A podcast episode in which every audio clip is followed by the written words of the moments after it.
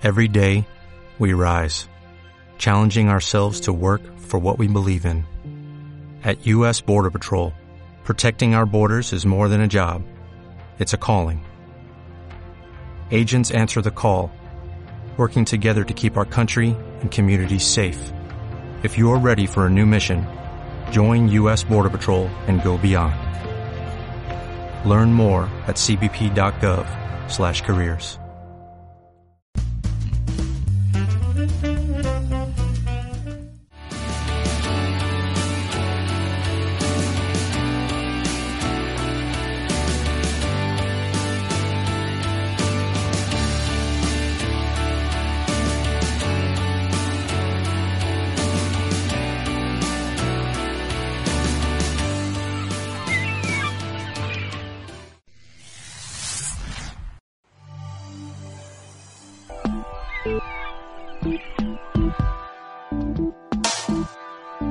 Tertulia Emprendedora. Tertulia Emprendedora.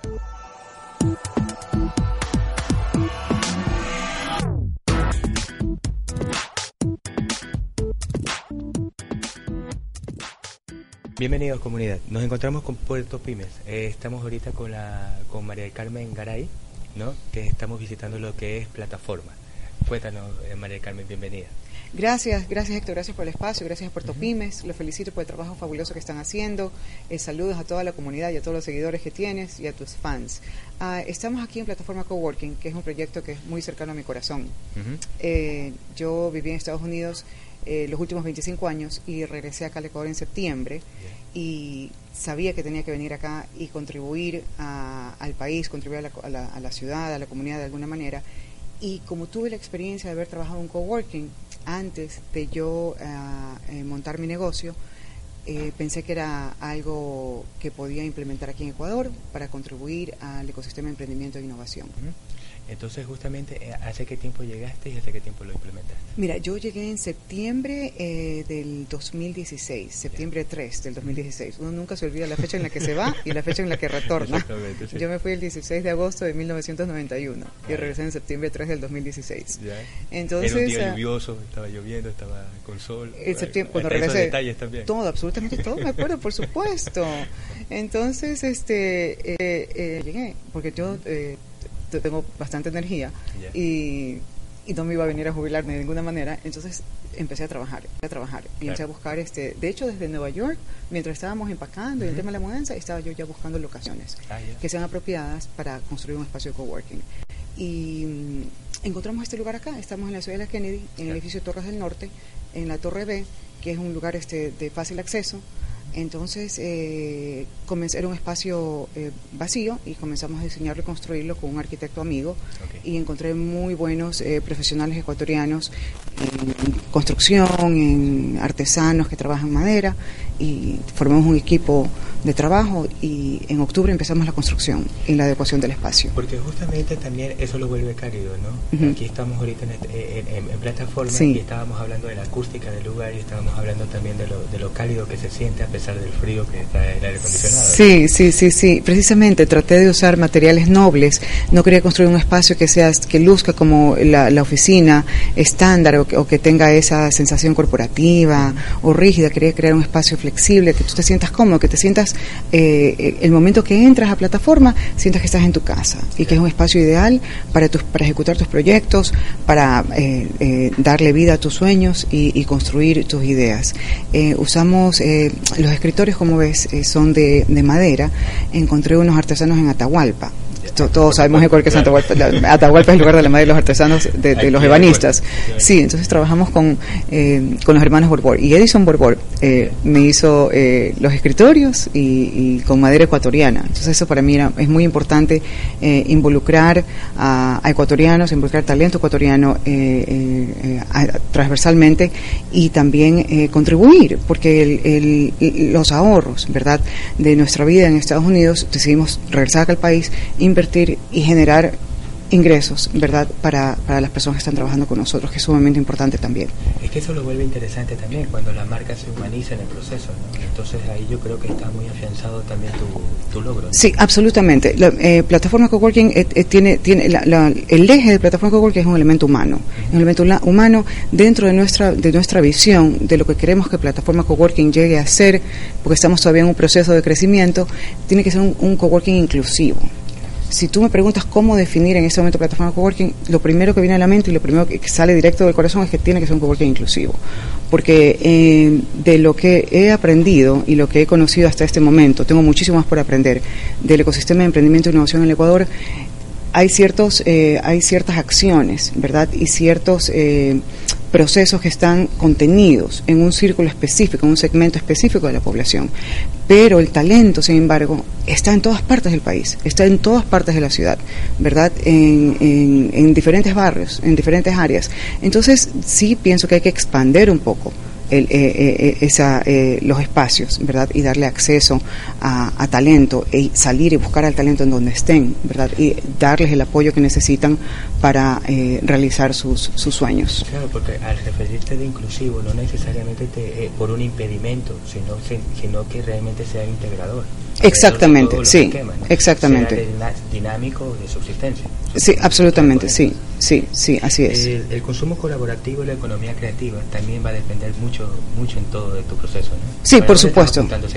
Estoy apuntando, estoy apuntando eh, precisamente en la economía creativa. Te cuento un poquito más de historia. Inicialmente quería hacer un coworking de mujeres, solo para mujeres, pero como eh, el género lucha. Exactamente, exactamente. Esa es mi bandera. Yeah. Medio feminista, no feminista extrema, pero sí muchas cosas eh, me, me, interesan. Entonces quería hacer un coworking de mujeres, pero es un negocio nuevo y no era lo más saludable para desde el punto de vista de negocio, porque eventualmente plataforma coworking tiene que ser totalmente sustentable y tiene que generar rentabilidad, ¿verdad? Entonces eh, lo, lo, hicimos a, abierto, pero quería eh, y de hecho estoy tratando de enfocarme en la economía naranja, en la econo economía creativa, que pienso que es un sector que está un poco eh, descuidado. O, o, rezagado en cierta forma o recién dentro recién se está incorporando exactamente. sí sí y, y, necesita un impulso y necesita de hecho una plataforma de apoyo verdad entonces eh, en eso estamos. Sí también me interesa muchísimo eh, trabajar con tecnología con los eh, desarrolladores, desarrolladores de software, eh, desarrolladores de plataformas virtuales, de websites, porque tenemos que, tenemos Ecuador tiene muchísimo que hacer para alcanzarle el paso al, al resto del mundo, claro. en temas de tecnología, de inteligencia artificial. A pesar de que estamos un poco rezagados con, eh, con esa brecha abismal que de la, de la carga tributaria, de carga impositiva, que en verdad encarece todo lo que se ha venido ejecutando. Ah, lo poco, nada que se venido ejecutando. Así es, pero hay muchos organismos internacionales y hay muchas, hay muchas empresas privadas internacionalmente que a quienes se puede recurrir para generar este, alianzas y, y, y encontrar y definir espacios de colaboración, ¿verdad? Que puedan aportar a, a países como el nuestro. ¿verdad? Hay, hay, mucho, hay mucho por hacer, muchísimo okay, por hacer. Buenísimo. Nos vamos a un corte y ahí empezamos con el segundo bloque. Gracias, Héctor. Okay, gracias.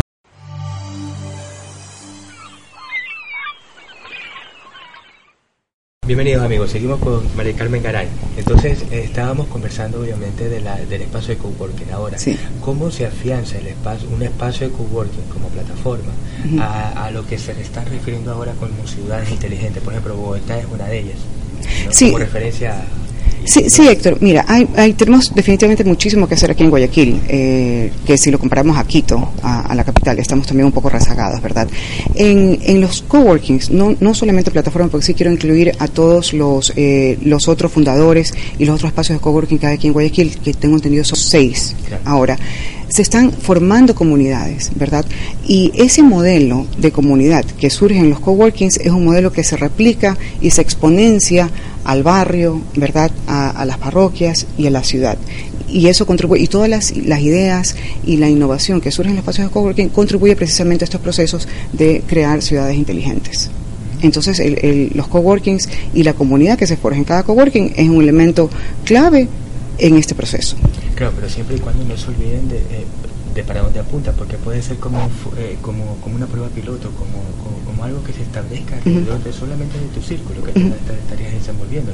¿no? no, la idea es generar impacto social, ¿verdad? Involucrar a los diferentes sectores de la población, generar impacto social, eh, eh, considerar también todos los elementos para la protección del medio ambiente y, y siempre apuntar a que los emprendimientos tengan en, en- en cuenta las, eh, la, la idea de, for- de- de formarse dentro del sistema de empresas B, Claro. ¿verdad? Eso es sumamente importante. Pero no todas están afianzadas con, la- con, con- empresas B directamente, ¿no? no, no todas están ¿Por qué- afianzadas. por qué- ¿Y por qué normalmente están, están esa brecha entre, entre, la, entre una empresa normal y por qué no se afianza a algo un poco más, un poco más sostenible y más... Pienso que es un tema de, pienso que es un tema de comunicación, es un tema de cultura, es un tema de educación. Tenemos Más que económico. Eh, Sí, pienso que sí. Pienso que más que económico es un tema de, de concientizar, de hacer conciencia y de conocer estos nuevos procesos, estos nuevos conceptos y de implementarlos, ¿verdad? Adaptarlos a nuestra realidad. Porque no podemos nosotros pensar en, en ciudades inteligentes o en, en innovación o en emprendimiento y siguiendo los mismos modelos que funcionan en países industrializados o en países con otro tipo de economías o estructuras socio- socioeconómicas y políticas. Siempre tenemos que tomar estos modelos pero adaptarlos a nuestra realidad y eso es importante.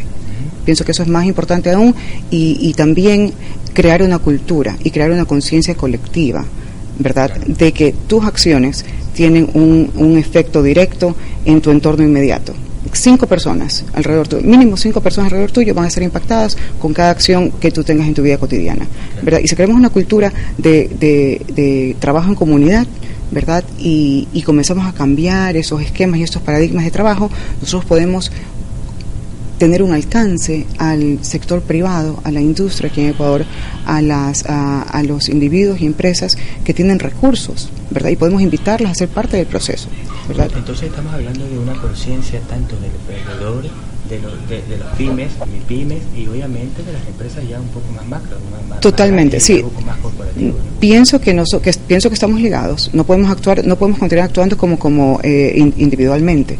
¿verdad? Tenemos que sentirnos y, y hacer conciencia que somos parte de un todo, ¿verdad? Y las empresas grandes, pienso que tienen un compromiso, ¿verdad? Y una obligación con mi pymes, con el emprendimiento. Y pienso que más que obligación y compromiso, tienen que aprender a identificar el beneficio que van a recibir de este eh, eh, ecosistema emprendedor e innovador. Eh, Wika Iwasaki habló de que, la, de que la suerte favorece a las mentes conectadas. Entonces yo creo que esa es una, eh, eh, una, una previenda importantísima para que se involucren todos los demás actores en, el, en el tema. Absolutamente, mira, las reglas del juego ahora son diferentes. Ahora eh, el, el- juego es eh, de suma no nula, ¿verdad? En la que mi ganancia no esté directamente conectada a la pérdida de otro, ¿verdad? La ganancia ahora es una, una situación de ganancia-ganancia. Mi ganancia tiene que estar directamente involucrada en la ganancia de otros. Y eso nos lleva... hablando de una escala de valores. Entonces, es más- Exactamente. Es más de una escala, una escala económica o monetaria sí. Es básicamente una escala de valores. Yo pienso que es una escala de valores porque ese, ese, ese es el eje y el punto de partida. Pero si no tenemos una escala, si no tenemos valores definidos y si no tenemos un acuerdo en, en estos valores de- eh, eh, alrededor de los cuales vamos a construir y desarrollar nuestros negocios, nuestras actividades eh, empresaria- empresariales o de emprendimiento, no creo que podamos en realidad llegar a un consenso en temas económicos. ¿Ves? Ese es mi punto de vista, mi perspectiva. Hay una, hay una, hay una frase que me gusta mucho que dice que extraña máquina es el hombre. Usted le mete pan, vino, pescado y rábanos y salen suspiros, risas y sueños. Lo digo Nico Katasaki. Qué hermosa frase. No la había escuchado. Qué linda. Entonces justamente en todo el trabajo co- colaborativo que se quiere implementar, Sí. es esto lo que estamos dando, ¿no? O sea, damos, damos y a la vez le estamos sacando a esa persona. Porque, por ejemplo, cada vez que yo entrevisto a alguien, el brillo en los ojos que hay cada vez que habla de su emprendimiento, de sus Ujú. cosas, de sus sueños, eso es una constante que ha venido ejerciendo. Es hermoso lo que estás diciendo. Es, es sencillamente hermoso lo que estás diciendo. De eso se trata, ¿verdad? Se trata de, de trabajar juntos. Se trata de romper los modelos de trabajo, ¿verdad? Que son ya arcaicos y obsoletos. Claro. O sea, gracias a Dios por los millennials. Yo soy millennial de corazón. bueno, somos. millennial de corazón. Pero eh, se están precisamente rompiendo esos, esos, esas estructuras en las que eh, no compartías el conocimiento, no compartías tus bienes, no compartías tu experticia. Ahora estamos en una en- en- generando comunidad. Si yo sé, conozco de una herramienta o tengo un recurso que me da buenos resultados, yo lo quiero compartir. A todos les quiero compartir la información para que nos beneficiemos todos. Todos crecemos juntos. El éxito indi- individual está bien, ¿verdad? Y, y- y- y es necesario el éxito individual. Pero tú nunca vas a tener un, un- un impacto social, nunca vas a generar cambio, nunca te vas a sentir tan orgulloso individualmente si tú trabajas en equipo y logras de verdad impactar tu comunidad. Si logras impactar a una persona, a un sector, a un barrio, es, el efecto es muchísimo. multiplicador es intenso, efe- es intenso, es efectivamente, sí, efectivamente.